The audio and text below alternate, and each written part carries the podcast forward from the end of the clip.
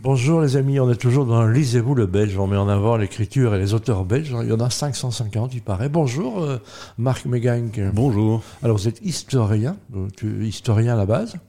Oui, c'est mon, métier depuis 20 ans. Donc je, travaille au sein du département d'archéologie de la région bruxelloise et euh, voilà, je fais des, recherches pour mes collègues archéologues lorsqu'on fait des, fouilles. Et euh, voilà, je m'occupe aussi de, de publications d'articles scientifiques, grand public, d'expositions. Donc, ça veut dire quels sont les sujets du moment pour lesquels vous travaillez dans votre vie à côté, là, pour l'instant oh, En archéologie, il y a du matière, il y a de la matière à Bruxelles. en archéologie, on a notamment fouillé le, parking 58 il y a quelques années, et là maintenant, on aboutit enfin à la publication d'un premier, euh, premier gros article. Oui, avec quoi là en dessous alors? Mais on a découvert le port, le port médiéval de Bruxelles, il remonte euh, sans doute au début du, XIe siècle. On est la seule ville à avoir recouvert un fleuve. Hein, c'est voilà, la, ville au monde où on a fait ça. La Seine qui a disparu, donc canalisée depuis la, fin du 19e en effet. Pourquoi ils ont fait ça à l'époque? Bon, Il y avait des, raisons euh, d'hygiène notamment, et puis la volonté de, transformer le, réseau des rues euh, médiévales et de faire des grands boulevards, hein, donc les boulevards qu'on connaît aujourd'hui dans le centre. Voilà, quand on touche à l'histoire, fatalement, on finit par écrire des histoires. Qu'est-ce qui vous a passionné? Donc, c'est une formation que vous avez. On, se spécialise quand on est historien comme vous, à un moment dans un secteur. On est obligé de le faire ou est-ce qu'on peut être euh, on 360 on peut être, Moi, je suis touche à tout de par mon, mon métier au sein de l'archéologie bruxelloise. Donc, finalement, je touche à toutes les périodes. Au départ, je suis plutôt médiéviste et euh, spécialisé en histoire monastique, mais mmh. euh, il se trouve que je peux aussi bien approcher la préhistoire que le XVIIIe siècle. Ou, euh, voilà, donc, et pourquoi la vie monastique Si je suis un peu trop indiscret, c'est ça qui vous a attiré ou bien c'est un travail de fin d'études qui a mal tourné? Non, non, non, non. C'était, mais je trouvais que pour appréhender la, société médiévale, il n'y avait rien de tel que de, s'intéresser à, la vie, à l'architecture des, des moines et donc les monastères ont, été en effet des, euh, voilà, des, euh, des, garants, notamment de toute la, culture occidentale, avec leur bibliothèque, leur scriptorium et tout ça. Donc, et aussi tout le, développement architectural et aussi la mise en culture des terres, par exemple chez les, les cisterciens, c'est assez intéressant à observer. Donc, c'est vraiment un, bon axe pour approcher la société médiévale dans son ensemble. Je trouve. Vous avez raison. Est-ce qu'on doit revenir à cette base-là? Ça veut dire qu'on voit, monastiquement parlant, ils, ils étaient euh, presque en autarcie, hein, quelque part? Ah, complètement. Selon, selon les ordres, évidemment. Il y avait des, mmh. ordres mendiants dans les villes où là, c'était plutôt, plutôt urbain et dépendait de la, charité. Mais donc, des ordres, justement, comme Cîteaux, étaient complètement autarciques avec leurs fermes, leurs granges, leurs terres, etc. Voilà, on voit qu'il y a des pouvoirs importants avec le pouvoir de la bière, hein, que ce soit Chimay ou d'autres, ou euh, Maretsu, c'est des, pouvoirs économiques encore très puissants, hein, quelque part. Oui, enfin, ces bières-là, c'est des, des, bières plus récentes, hein, donc qui, ont été, euh, qui datent du 19e siècle, mais donc euh, qui se sont appropriées en fait, des, des recettes plus anciennes.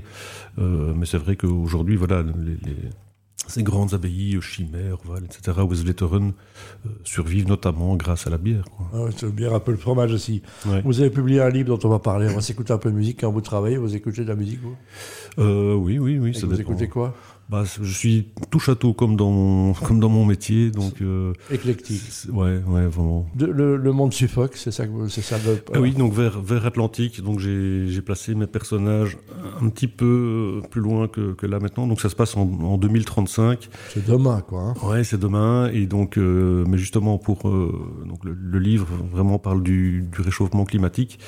Et j'ai imaginé une dystopie, plutôt une utopie, comme quoi tous les, les gouvernements de du monde se mettrait d'accord pour freiner euh, ce réchauffement climatique. Et une des mesures dans, le roman qui est mise en avant, c'est de stopper, de freiner en tout cas les, euh, vols touristiques en avion. Mmh.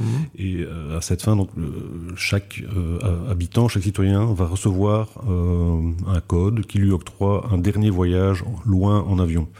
Alors le, le narrateur, Alex Larsen, lui va faire le choix de ce verre atlantique qui est euh, l'archipel des Açores, donc qui est encore à ce moment-là euh, un lieu épargné par les, incendies, les pics de chaleur, la déforestation, etc. Vous êtes pessimiste, vous, concernant le climat, en tant qu'historien? Est-ce qu'on est, euh, on dit toujours que l'histoire est un éternel recommencement. Est-ce qu'on a déjà vécu dans l'histoire, le souvenir de dire qu'à un moment. Oui, mais si, si, on prend voilà, les, les, les périodes de, la préhistoire, évidemment, il y a déjà eu des, des, des grands, grands euh, chamboulements climatiques, hein, des périodes euh, de sécheresse, des périodes de, de grand froid, de glaciation.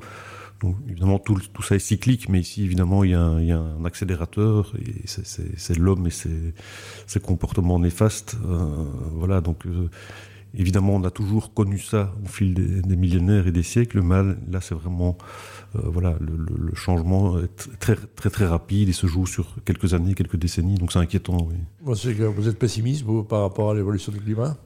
Ouais. dire, quand on va lire vers Atlantique, est-ce qu'on sort démoralisé, on va s'acheter une corde ou bien? Non, pas du tout, pas du tout, parce que justement, enfin, je, je vais pas dire à la fin, mais il y a, il y a, il y a un message d'espoir et, et, voilà, donc c'est pas du tout euh, le point de départ. Et, voilà, c'est le constat qu'on peut faire aujourd'hui et qui est encore un peu aggravé dans dix ans plus tard.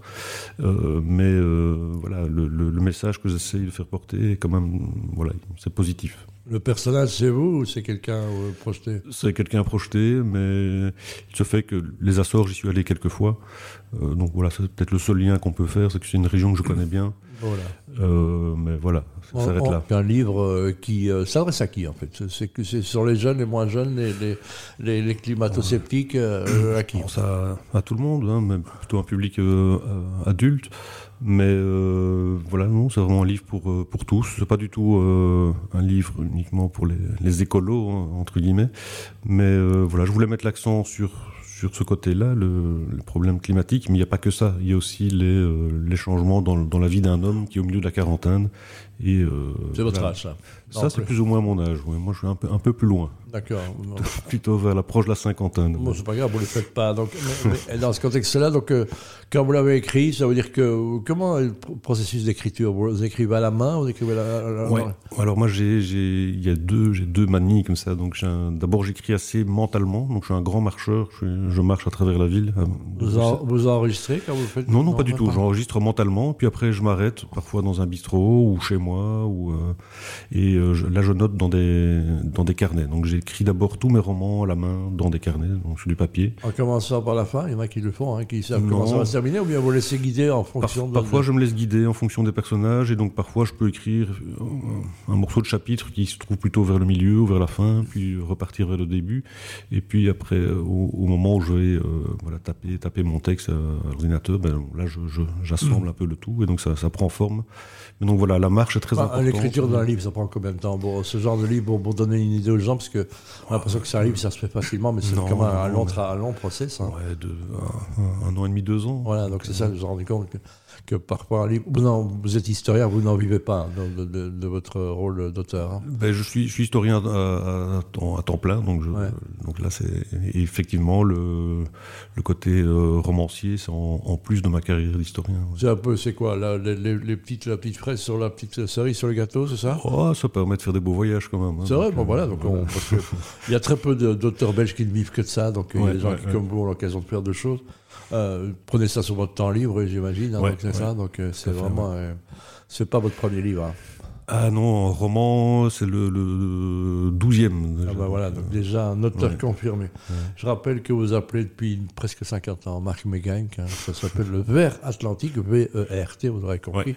C'est l'édition, l'éditeur, je ne vais pas me tromper. De Ville. De, de ville, qui se trouve dans toutes les bonnes librairies. Parfaitement. On le dit toujours, restez en circuit court, lisez des auteurs qui sont près de chez vous, lisez des livres dans les librairies qui sont près de chez vous.